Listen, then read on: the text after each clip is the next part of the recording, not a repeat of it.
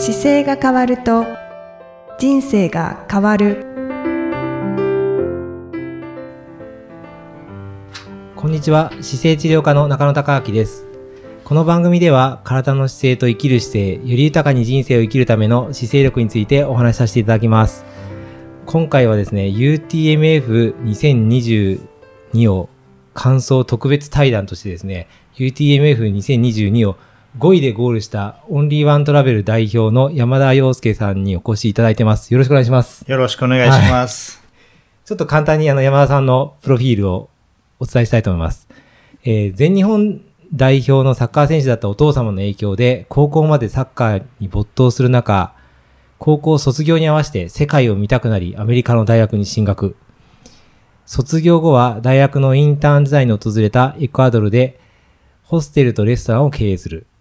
同時にエクアドルの外務省にて働く。4年後、ホステルとレストランの経営権を譲り、日本に帰国。エクアドル大使館にて貿易観光促進を手掛けるが、南米の熱が忘れられず、その熱を多くの人と共有したいと思い、薄利多売という概念を取り払い、一つ一つの旅行をお届けしたいと思い、中南米と日本の間をつなぐような形で、つなぐような一心でオンリーワングループを設立。一生に一度だけど一度にしたくない。一度の出会いが一生の旅となるようにしたい。オンリーワンと旅をしたいから仕事をすると言っていただけるように、我々にしかできない旅行をお届けすること。100人いれば100人違った旅行になるはず。好きな食事、好きな音楽、好きなお酒をすべて把握し、素敵なハーモニーをお届けしたいというコンセプトで起業されたんですね。はい。はい。そうです、ね、ちょっと長かったですけど。もう、これで起業して何年目ですか？ちょうど2012年に設立したので、はいはい、今年で10年。10年。はい。もうその間に広がってきてあれですよね。アフリカ。そうですね。アフリカ、そして今年は中東を始めます。そうですよね。はい。僕、あの、この山田さんとどこで、そういえば山田さんと今回あの UTMF を山田さんにこの特別機会を作ろうかなと思ったのは、大会のリザルトを見てた時に、あれ？って思って名前を見て、山田さんの名前があって、で、Facebook 確認したら5位入賞しましたってあって、あれ？なんか5位に入賞するほどトレーラーにやってたっけって 思いながら、あの、いろいろ探っていったら、なんか、急成長したというかね、すごい勢いで、能力が発揮されて。ですね。もう最初にコンタクトを取った時は自分の体が硬いから、なんとか直してほしいって言って、先生に、あの、見てもらったことぐらいですか、ね、僕で思い出したら、あれだったんですよ。僕は一方的に山田さんのそのオンリーワントラベルの方に問い合わせしてて、うんはいはい、で、2017年に、イースター島を走るトライアスロンがあって、あれは、あたた、あたかまですよね。あたかまの前ぐらいに、いやそうなんですね。イースター島の走るやつがあって、うんはい、それを、行けますかっていうのと料金の問い合わせをなんか、はい、僕してて、はいはいはい、そこが一番スタートで、その次に、あの、まあ、マチュピチュとかを、あたかま行った後に、はい、走りたいよねとかって言ってて、その辺の調整で旅行会社さんがなくて、で、日本語で対応してくれながらなんか良さそうな山田さんのところを見つけて僕がメールして、そのからが多分スタートで。はいはいはい。覚えてます。はい。はい。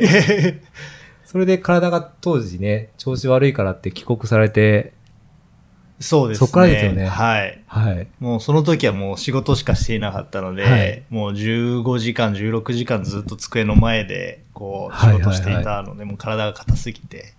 で、まあ先生のプロフィール見て、はいはい、ぜひ見てもらいたいっていう。ありがとうございます。今とは全く、こう、ね、逆の立場というか、なんか、うん。いや、なんか僕もね、当時の山田さんの空手見てて、あの弱点がちゃんと乗ってたから、あの、こあ、ここも硬かったし、ここも硬かったし、でも今回5位なんだって思って、すっごいあの、聞いてみたいことがいっぱいあって、ついつい声をかけてしまったんですけど。いや、でもあの先生のアドバイスのおかげで、やっぱり徐々に徐々に体の意識が変わっていきました。一番あれですか？あの、僕、シックスヘルスってこう6個の、はい、あの、姿勢大事にしましょうから始まって、うん。うん、それから睡眠大事ですよ、はい、それから食事が大事ですよ、うん、で、運動しましょう、あと精神。と呼吸ってお伝えしてるんですけど、やっぱり、それがずっと響いてたいや、もうまさにそれですね。いや、なんかすごい、ありがたいですね。そうですね。運動はやっぱりするんですけど、はい。それ以外のやっぱり5つのものっていうのははい。やっぱそんなに意識しない部分があるじゃないですか。はいはい。それがやっぱり、でもやっぱりその、運動よりも自分の運動する前のはい。構造というか、はいはい。まあ準備がやっぱりもう9割だと思うんですよね。はいはい。それをこう意識して、あの、やっていったらこういう結果になったので、すごいや本当9割の準備と、あと1割の実践というかそう本番ですね。の運がありますもんあね。とはもう、その今までやってきたことを出し切るだけという。はいはいはいまあ楽しむだけという。はいはい。うん。いやーでもなんか、なんか僕自分が今回100マイルの UTMF の大会100マイル、初めての100マイルだったんで、あ、そうなんですね。そうなんです。僕100マイル初めてなんですよ。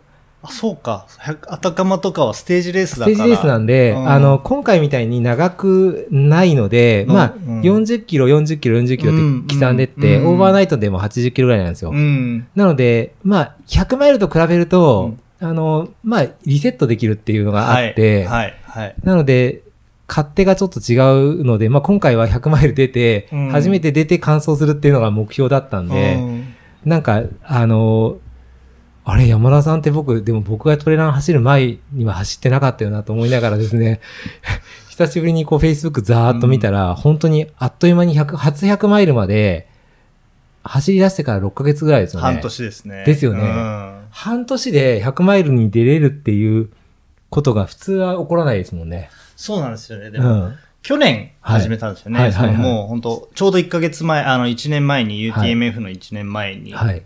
あのー始めたんですけども、そもそも僕ずっと20年以上うん。うん。海外に、ご存知のように海外に住んでいて、で、日本に帰ってくる前はケニアに、はい。あれから、はい。まあ中南米をはい。開拓して、はい。次はアフリカだってなって、家族でケニアに移住して、会社あの会社も設立して、はい。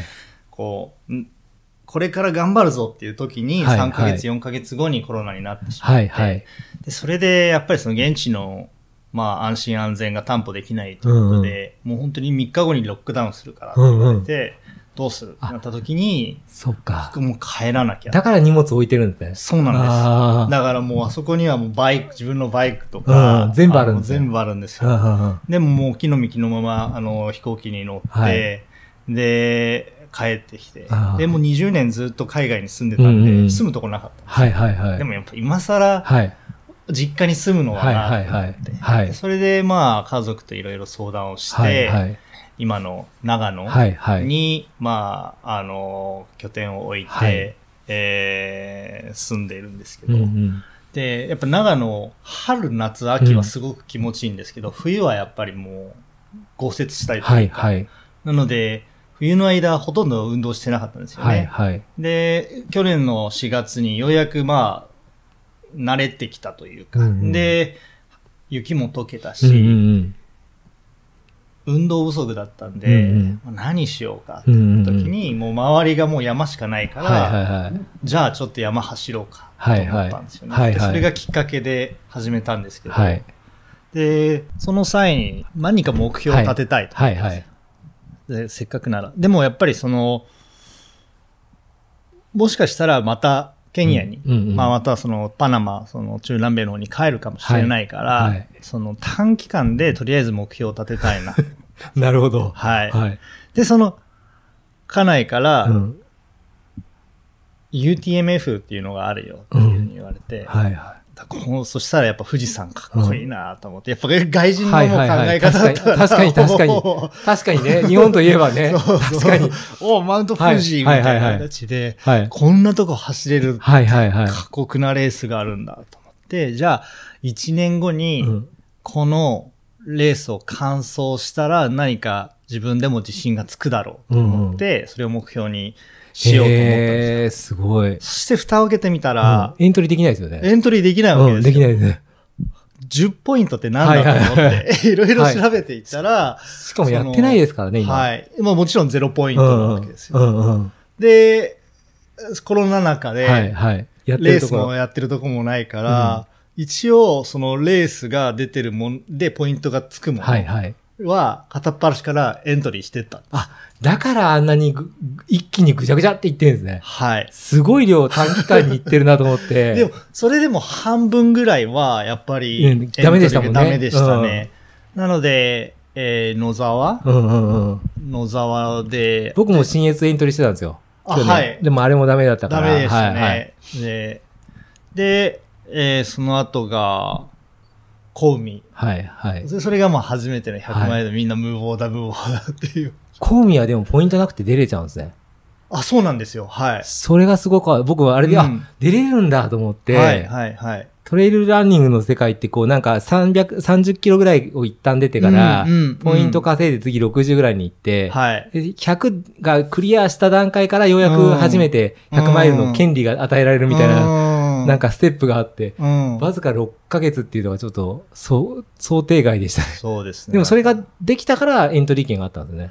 それもあって、うんその後に中野とっていう、あの、石川県のトレイルが50キロのがああったんですけその2つで？で。その2つと野沢で、三つ3つで、だから、6ポイント、2ポイント、3ポイントとかで、ちょうどあー10ポイントで、ギリギリです。すごい、なるほどね。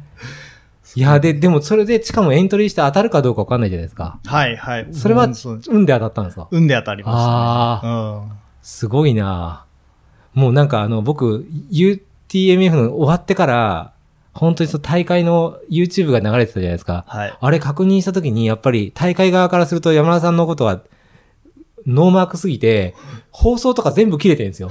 あの、ここ帰ってきてるはずだけどなと思ったら違うもの入ってたりとかで、見れない見れないと思いながら、うんゴールシーンまであれでしたもんね。そうですね。YouTube 上じゃなくて、ははい。だって、コウミの時なんかもっとひどかったのが、やっぱあれ周回じゃないですか。いはいはで、4週目、はい5週目に、五週ですよねうんうん5週目で帰ってきたら、はいはあの、MC の方から、4週目お疲れ様でした。5週はいはい目頑張ってくださはいいって言われて、はいいや、すいません、実はもう、5週目終わってます。い。結構ショッキングであですね。あ、でもでもそれぐらいですよね、短期間で。やっぱりその世界上がってきちゃうってことは、みんな知らないですもんね。そうですね。うんなんで、僕は、僕自身が何も知らなかったので、ザックも知らなければ、シューズも知らない。僕も今回、うんあの、それこそ、オフィシ5位でなった時に、あの、結局正式にはダメだったじゃないですか。はい。で、あれ、山田さんやっぱ、リュックとか分かんなかったから落としたのかなって、ちょっとふと思っちゃって、はいはいなんか、いいリュックありますよって、あの、パーゴワークス紹介しようと思ってたんですよ。はい。いやいや、はいそうなんですよ。なので、もう最初はだからずっと、だから、コウミとか、まあ、ユニクロとかで走ってましたからあね、。本当ですか、はすごいな へえ。うん。そっか、そっからでも、本当にでも目標達成しちゃったんですね。そうですねうん。やっぱりでも、うん、なんかこう言ってはちょっと、うん。うん、失礼かなとは思うんですけど、うんでも、やっぱり、走れる準備をすれば、うん、できると。走れると。まあ、それはまあ、早い遅いは別はいにして。苦なく走れることはは、絶対準備でできるっていうふうに思いました。僕も今回うん走って、うんあの、やっぱり翌日翌々日って、まあ走りはしないですけど、うん別に歩けなくなってるわけでもないし、うん痛いわけでもなく仕事も普通にできてるんで、なので、あの、やっぱりちゃんと準備すれば、うん、うんそんなに壊れずにはい。いけるんだなっていうのは、うんなんか実感としてすごいあったので、うんえーそうですね。見てると本当ね、大会僕、あの、や山田さんの場合19時間でしたっけ？そうですね、19時間半。半ぐらいですよね。僕なんかだと40時間とかかかってるから倍いるわけですよ。そうすると、うんうんうんあの、見てて、初めの頃はそんなことないです。40時間ぐらいっていると、もう周りの人が、なんとなく体傾いてる人もいるし、はい。なんかちゃんと歩けない人がいっぱいいるから、うんうんあ、もうじゃあ最後ゴール見えてきたからっていうか、最後の区間、これでもうゴールだからと思って走ろうと思って走ると、なんか僕だけ走れて、他の人みんな走れない状況だったりとかうんして、うんなんか、あ、本当にみんな動かないんだと思いながら、うんあの、準備をすればちゃんと走れるっていうのはなんか僕もそうだなと思います。そうなんですよね。はいその、やっぱりトレーニングっていうと、うんなんか皆さん、じゃあ100マイル走ろうってなると、トレーニングとか走力とか、うんうん。その今まで走ってなかったらはいはい。走り出そうと思うんですけど、トレーニングする時間って、たかができて1日3時間で、はいはいはい。普通の人だったら多分、2日に1回2時間ぐらいが、まあはい。はいはい、アベレージだと思うんですよ。はいはいでも、それ以外の時間って、うんうん。1日20時間以上あるわけじゃうんないですか。うんうんだからその20時間をより大切にするはかによって、それがやっぱりその積み重ねになって半年後ってなれば、本当にもう何百時間、はい。トレーニングだったら多分100時間に行くか行かないかだけなはい。んですよ。はい。なので、そのトレーニング以外の時間っていうのをどうやってこうトレーニングとして考えるか。うわもう完全に僕と一緒ですね、やっぱあ、ね。本当ですか？いや、なんか生活の中の姿勢が大事ですよっていつも言ってて。うんうんうんうんそうなんですよ。うんだから食事もそうですし、その生活スタイルはいですし、まあ、構造、まあその姿勢ですよね。あとは、やはり睡眠。うん。ちなみに食事とかだとどんな風にしてきたんですか？食事は、もう本当に自分の人体実験を,、はいはいをえーしたんですけど、はい。やっぱり、その100マイル走るっていうのは、まあ今までやったことないし、はい。あのー未知の世界だったので、はい。で、最初はすごくいろいろ、まあ調べて、まあ自分の体をまずはちょっと痩せないといけないなと思ったんですよ。で、そこで、えーいろいろ調べていくと、まあ、あの、オートファジー、うんうんうんある。まあ16時間断食で、まあ、うんうん体内の、はい。えーしその余分な脂質だとか、まあ、タンパク質を分解して自分のエネルギーにするっていう、まあ、あのー方法があるんですけど、はいまあ、それをこう取り入れて、うんうんまあ、1日1食っていう形で、うんうん。えートレーニングをしていったんですね。それでまあ、かなり、あのー自分の中では、なんて言うんでしょう、こう、省エネで。こう、生活ができるようになって、はい。えー、コーミを、まあ、走れることができたんですね。それ、ただじゃあ4月からですか？そうですね。やり始めたの4月からが。はい。ああ、そっか。うんあ短期間ですよね。そうですね。僕、この前のい、あの、お見になった時のカルテ見てると、うん。ちょっと個人情報だけど、170センチ63キロって書いてあるんですけど、はい。い今いくつぐらいなんですか？今も59とか60キロぐらい。3、4キロ余分なものを落とした感じね。余分なものは落としたんですけど、筋肉がかなり増えて増えて重くなったからね、あはい。そそうですね。で、そこから、まあ、コウミからまたさらにアップデはいはいはいートをして、ええ今度はやっぱりその、長く早くん。一定して走り続ける。はいはい。え、どう、どうするんですか？これはもう脂質完全脂質代謝にしようと思ったんですよ。うんうんうん。、で、コウミの時は、あの、糖質も入れつつ、その、例えばジェルも取って、はいはい。ジェルも30本ぐらい。はい。あ、じゃあ結構重くてね。どあ、でもあれはその周回なんで、あそうかその時に取れば一周で6本とか、はい一周で7本取って、だけ持って。ゴミ捨てて、はいまた新しいジェルをなるほどっていう形でやってたんですけど、で、その後、まあ、本当にこの3ヶ月ぐらい、はいはい MF に出る3ヶ月ぐらいの時に、あの、まあ、練習で小江小江戸大江戸？うんうん。あ、200キロ。はい、200キロ。あれ、に思想までしてましたよね。思想までしま僕、した。すごいはこれ思想するんだと思って。そうですねで、あのーもうやった時に、はいその、まあ、自分の、さすがにそのジェルをずっと持つことできないし、うんうん糖質だけでいくはいっていうことはできないなと思って、はいはい。で、今、その、完全に糖質での代謝にしようっていうふうに、うんあのー方向転換して、うん脂質？脂質ですね。うんですよね。もう、95%、うん。その走っている95%はとあの脂質代謝でなるほど。やろうっていうふうに考へええたん。です。へで、まあその準備に大体2週間ぐらい、その脂質代謝にするのに2週え。間。それってどうやって切り替えてくるんですか？切り替えはやっぱり糖質を抜くことですね。完全に一旦抜いてはい、まあご存知かと思うんですけれども、はいはいあの、人間には脂質をエネルギーにするっていう特性を生まれ持って、はいはい。えーるわけじゃない、はいはい。だわけなんですけども、ただ、それはやっぱり原始人時代とか縄文時代の時に、はい。飢餓があった時はい。に蓄生きながれるように、そのティとその資質を変えられるようにな,、はい。まあ、なったはい。ですけど、はい。今の現代、まあ、今現代病って、ね。現代病って言われてる、うん。食べ過ぎ糖尿病とかはい。あるのは、やっぱりその糖質があるからこそ、はい。はい。脂質が使えなくなっている。はい。で、まあ、もっと深く言うと、その、昔の時代は糖質がすごい大事だったから、うんうん。神様なのか、まあ、人間のこう、本能なのうか、んうんうん。その、生活に必要なものに対しては、うんうん。セロトニンを分泌させて、うん。幸福ホルモンを出させるわけじゃないですか。だから糖質は幸福ホルモンが出るわけですよね。うんうんうんだから、こう、中毒性がある。はいだから性欲も食眠欲も、あはい睡眠欲もはい同じような形なんですよね。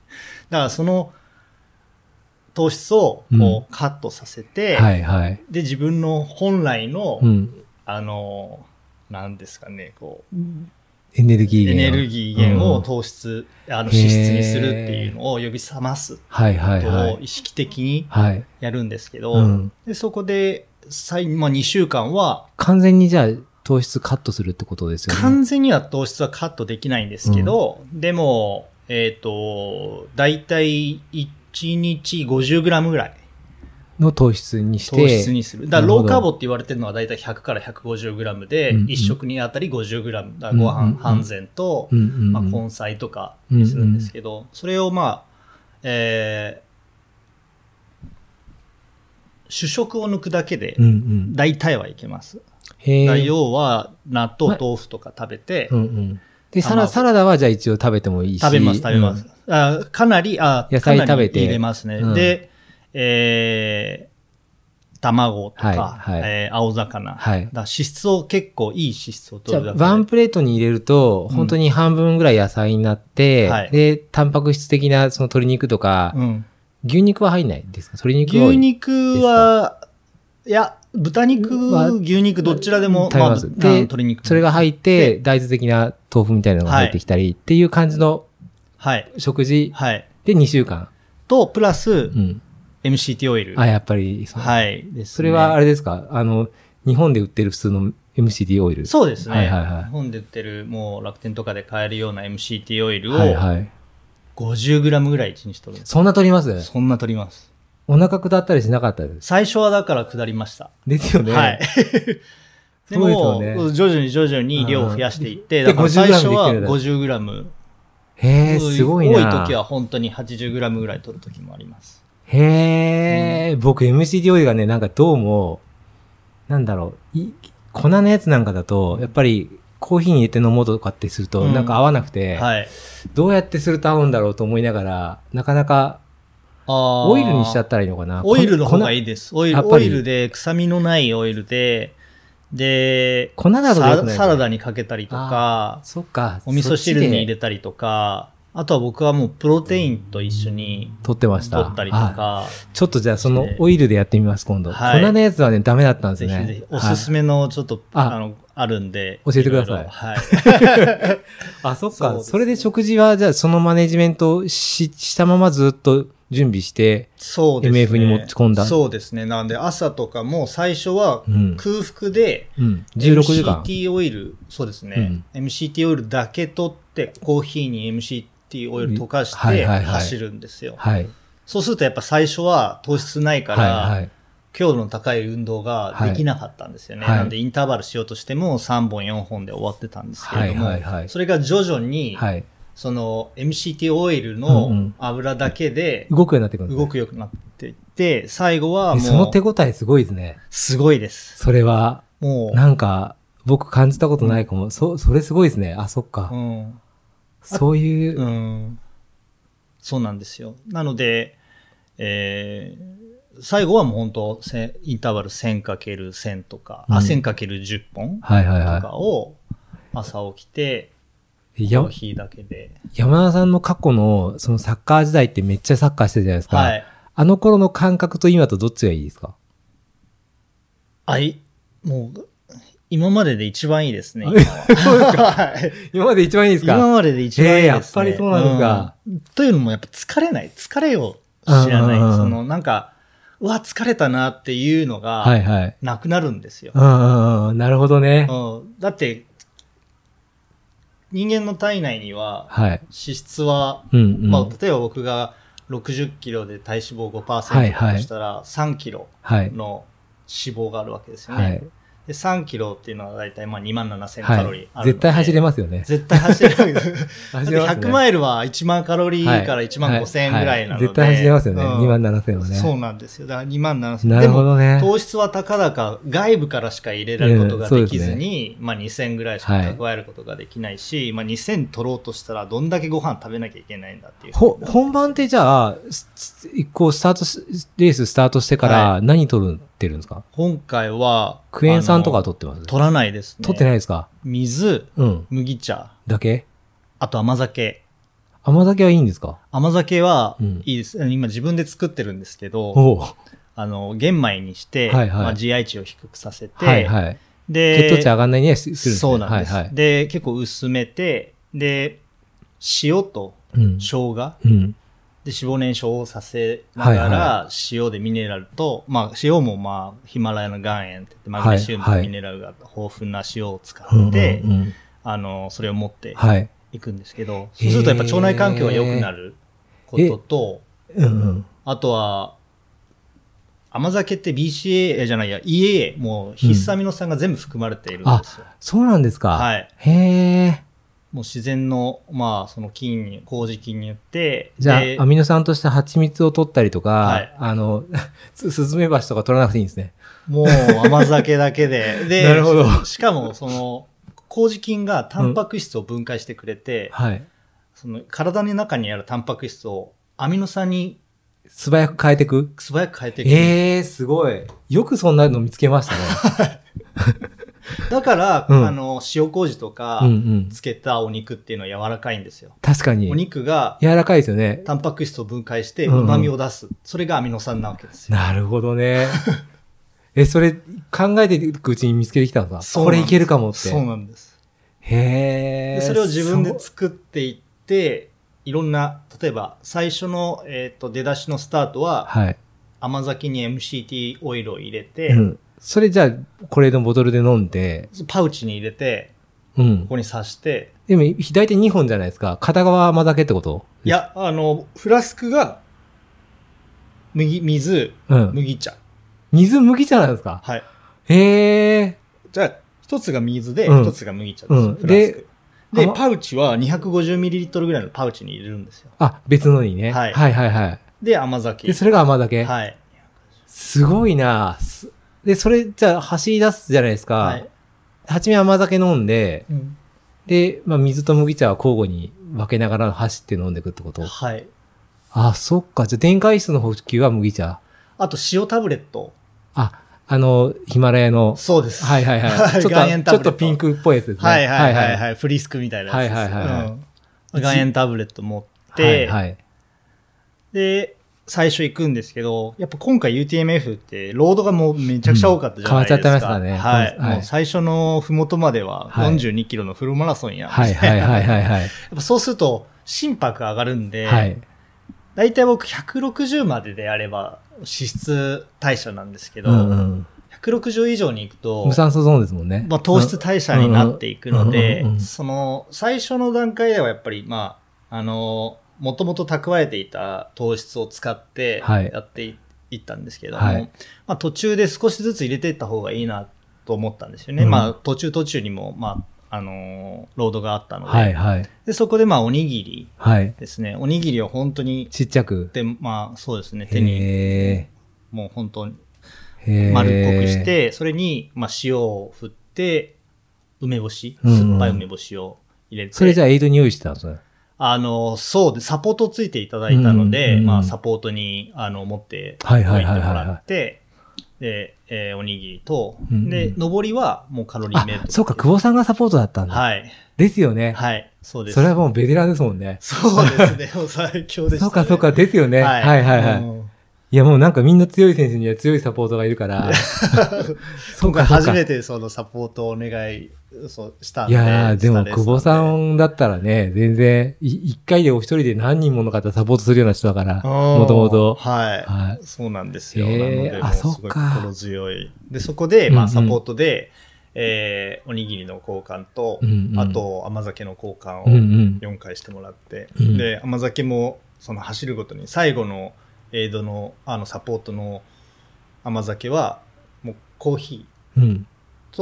チョコレート、ダークチョコレートを入れた甘酒を作っておいて、うん、自分で？そうです。い用意しといたの、もともと。はい。で、カフェインを入れて、へー。コーすっごい美味しそうですね。すごい美味しいです。コーヒー甘酒めちゃくちゃ美味しいですよ。ねはい。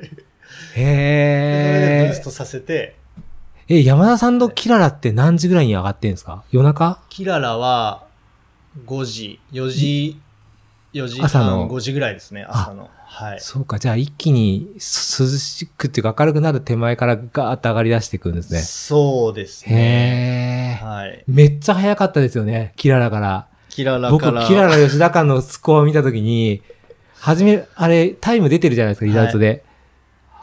あれ、なんかもしかするとトップの西村選手より、これ早いのかもとって引き算したらうん、早かったですよ、若干。あ、そうですうんね。早くて、で、あの、ね、これ聞いてる方が多分うん。UTMF 出た方しかわかんないと思うんです。けど、あの、借地からの降りる下りって、うん。えっぐいじゃないですか。うんうんうんツルツルで、うん。あれ、どうやってあの速度で行くんだろうなと思いながら。そうですね。でも、もうほ、えっとね、実は、下りも僕、上りの方が好きというか得意。じゃあ上りがめっちゃ速いんですね。そうなんです。で、下りはじゃあちゃんと適切にロープ持ってんですか？あの横ロープは持っていないですけど。でも飛んでくように降りてくる。まあそうですね。はい。ただすごい小刻みなステップで、へー。あんまりその大股にして、はいはいはい。うん行かずに細かく。こ本当に細かく、本当に細かく多分30センチ、40センチぐらい。え、じゃあ、ピッチ的には200近いんですか？そういう時って。そうですね200ぐらいですよね。もうそれ以上になるかもしれないですね。あーそっかタンタタンタタンタタンっていう感じでへえ。あリズムがあれなんですね。はい。なるほど。それで止めていくんですね。ただ、それで止めていて。くんですね。しかも後傾にならずに、うん、前傾のま前傾のま。まま、あ前側でやらないと止まらないですもんね、シューズが。そうで。すね。はい。ああ、なるほどね。だからまあ、上りが得意なので、うん、まあう、ん上りだと追い越せるんですね、ちょっと。追い越す、やっぱり、下りだとうん、どんなに速くても、まあ4分、キロ4分、うんうん3分半。うんうん。で、どんなに遅くても速い選手は5分台では絶はいはい。はいはい。確かに。キロで合わせてもやっぱり1分、1分半うんうん縮めても、そんなに縮まらないわけです。はい。でも上りになると、本当20分の人も、キロはいはい20分の人もいれば、うん確かにキロ12分でいけるわけです。確かに確かに。そうするとやっぱり、下山のあれ早かったですもんね。下山もそうですね。もう、はいあの、有名な女性のトレイルランナーの次に来てましたもんね。そうですね、ズーミンさん。ねえはい。僕痺れました。あれ49分で、僕自分で測った時にはい1時間15分とかかかるんですよ。あ、そうなんですうん、ね。15はい分とか20分くらいかかって、で、あそこ入った瞬間に、これ1時間で登れないんだなっていつも思いながら行くんですよ。うんうんあ、登れてる人いるんだと思って、あの、今回見て、はい。あどうやって、すごいなと思いました。あれは、お尻です。お尻？お、尻とあと反動ですね。その、へー地面の。そうですね。なんか、やっぱ皆さん結構、うん。おその、ももを上げずに、うんその体力を温存して登ろうっていうふうにするんですけど、はいはいそれをあえて、ももを上げて、地面を踏みつけるようにして登っていくんですよ。一番使うのはじゃあ電筋お尻。そうです。あで、ーってことは、かかと、踏みつけた時にかかと踏みつけてるんですね。そうです。うん、ですよねで。踏みつけた時に、次の、そのうん踏みつけた反動で次の足が上がるわけですよ。うんうんうん。それを利用して、ドン、ドン、ドン。はいはいはいはいはいはいふうに僕今度一緒に走らせてください、ちょっと。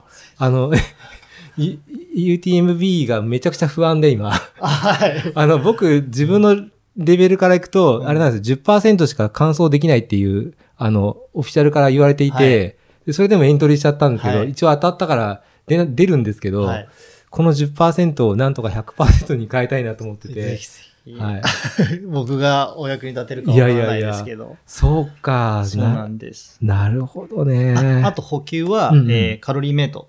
カロリーメイト。うん。なんかもう最終的に何でもいいやって思ったんですけど、うんうんなんか原点に立ってか立ち返ったみたいな感じで、いろいろ見てったら、糖質があんまりないので甘くないのって、あカロリーメイトだと思って、最後のスーパーー。大穴ですね。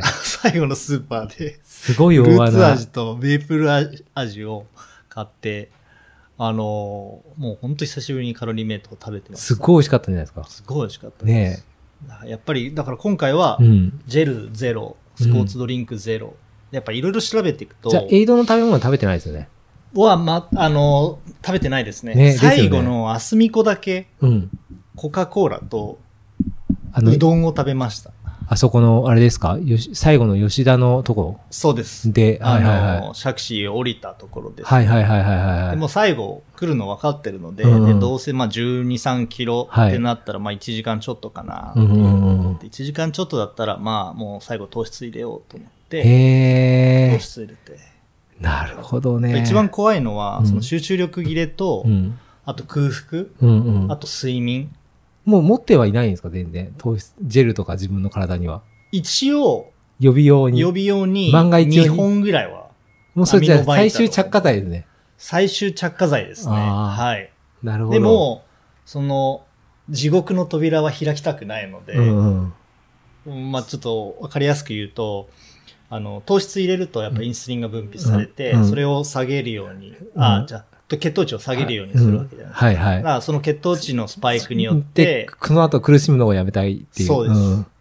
なので、まあ、それで、まあ、睡眠、その眠くなったりとか、うんうん。まあ、集中力切れたりとか、その後、また、えー空腹が襲ってきたりとかするっていうので、結構、でも僕、あの、新城に3月うんうん出たんですけど、うん。その時に、あの、思想に行って、はいはいいろいろ実験をしてたんですよ。はいはい。で、ずっと、まあ大体25キロぐらい、あの、水と塩だけではいはいはい走ろうと思って、はい走って、あの、急登を走ってたんですよ。はいで全然いけてたんですよ。はいで、まああと残り5キロぐらいだから、はい。あの予備で持ってた BCAA のドリンクを、はいノンカロリーなんですけど、BCAA のドリンクを飲んだんですよ。うん。そしたら、一気に空腹が襲ってきたんですね。ああ、でそういうもんなんですね。なんでだろうと思って体に吸収されないのに、うんうん。なぜ空腹が襲ってくるんだろうっていろいろまたそれで調べてみたら、うん舌で甘みを感じたら脳がうんうん。自動的うんにうんこう血糖値を上げさせ、あの上げ上がったと思って、うん。インスリンを分泌させて血糖値を下げようとしてた、するっていう働きがあるんですって。へえ、それだけで？それだけで。だからやっぱりへえ。カロリーとか炭水化物とか糖質の量よりも、うんうんうん舌の甘みによって、その血糖値がこう上下する。なるほどね。それえ英語で調べてるんですか？えっ、と、まあ、英語もあるし、あとはまあ論文の、こう、なんていうんですか、こう、Google のやつとかで、いろいろ見てたりとか。だいぶ調べますよね。そうです。いや、僕もなんか自分でよく調べる方なんですけど、はいこの、ぜ前回っていうか、この雑誌に載っていた時の、あの、内容とか見てて、見せてもらった時に、あ、すっごい調べる人なんだなと思って、そうですね。ね、相当な検索力ですよね。まあ、そうですね。うんただやっぱりその自分で実験する、できるっていうのがやっぱ、こうこんなことを誰か、じゃあ、中野先生お願いしますってもできないし、いや、できない、できない、できないです。お金もかかるし、はいはいなので、もうやっぱりその、せっかくだから、はいその自分の練習の中で、やっぱり時間も。あれはやってないですか？血糖値測るやつは。血糖値は測るやつはやってないですね。リブレはやってないですか？やった方がいいとは思うんですけど、お金かかるじゃないですか。でも、あれですよ、今リ、リーダーがあれだから、7000円かな ?5000 円ぐらいでパチってつけると2週間取れるからうん、うん多分次取る方方が面白いと思います。ちょっとじゃあ、後で教えてください、はいはいそれでうん僕は前大会出る時とかよく取ってたんですよ。はい今回もう取らなかったんですけど、はい。取ってると勝手にインシュリンが出て上がってるんですよ。血糖値が上がってて。で食べてないけど上がってるっていう時があるし、うん多分それが、あの仮説と検証できると思います。あ、そうですうん。ね。多分面白いと思います。だから今回、その、おにぎり食べても上がんないなって思ったんですよ。うんっていう、まあ、塩を多めにすれば、はいそこまで上がらないなっていうふうに感じた、あの、思って、はいはい甘いものは。だから、上がるっていうのは絶対に、その甘いものを食べたら上がるっていうのは、検証できたので、うんうんうん。感覚じゃなかったので、うんうんうんやっぱり全く取らなかったですね、今回は。本当ね、もうね、あの、エイドの後にたくさん夜中に倒れそ、倒れて寝てる人見たときに、あの、おまんじゅうとかがあったんですけど、まあ、おまんじゅうが悪いわけじゃないんですけど、あれ食べたよな、絶対この人たち食べたなと思って、食べた人から順番にこう、ふらふらって眠くなって、うん倒れていくっていうのを なんかいっぱい、なんとなく感じてて、僕食べずに、あの、い行ったんですけど、はい。なんか、そう、血糖値ってやっぱりすごいなと思いますね。いや、本当だから、エイドの食事は、本当気をつけた方がいいですね。ねいろいろもう、あれは罠ですからね、実は。なんか、うん本当あの、バナナとかは食べたりします？あのーそうですね、バナナは、に、1本うん。を半分食べて、もうまたエイドに置いてっちゃうみたいなあー感じで。全部は、全部は取らないですね。あーなるほどうん。なんなるかそうですね。取らなかったですね。それ以外は。なるほどね。いや、なんかでも、脂質代謝に切り替えるっていうのはすごい勉強になりました。ああ、そうですね。なんか、聞きたいことがいっぱいありすぎて、あの、だいぶこれ時間がですね、だいぶ時間が来ちゃったので、一回、ちょっと40分ぐらいまで来ちゃったので、一回ここで第2部に分けさせていただいて、はい。一回第1部はここでちょっと締めたいと思います。また第2部、あの、山田さんとお伝えしていきたいと思います。今回はありがとうございました。ありがとうございました。この番組では姿勢や体についてのご質問そしてご感想をお待ちしております。ご質問とともに年齢体重身長性別をご記入の上中野生態東京青山のホームページにありますお問い合わせフォームからお送りください。体を見直す時間は人生を見直す時間である。姿勢治療科の中野孝明でした。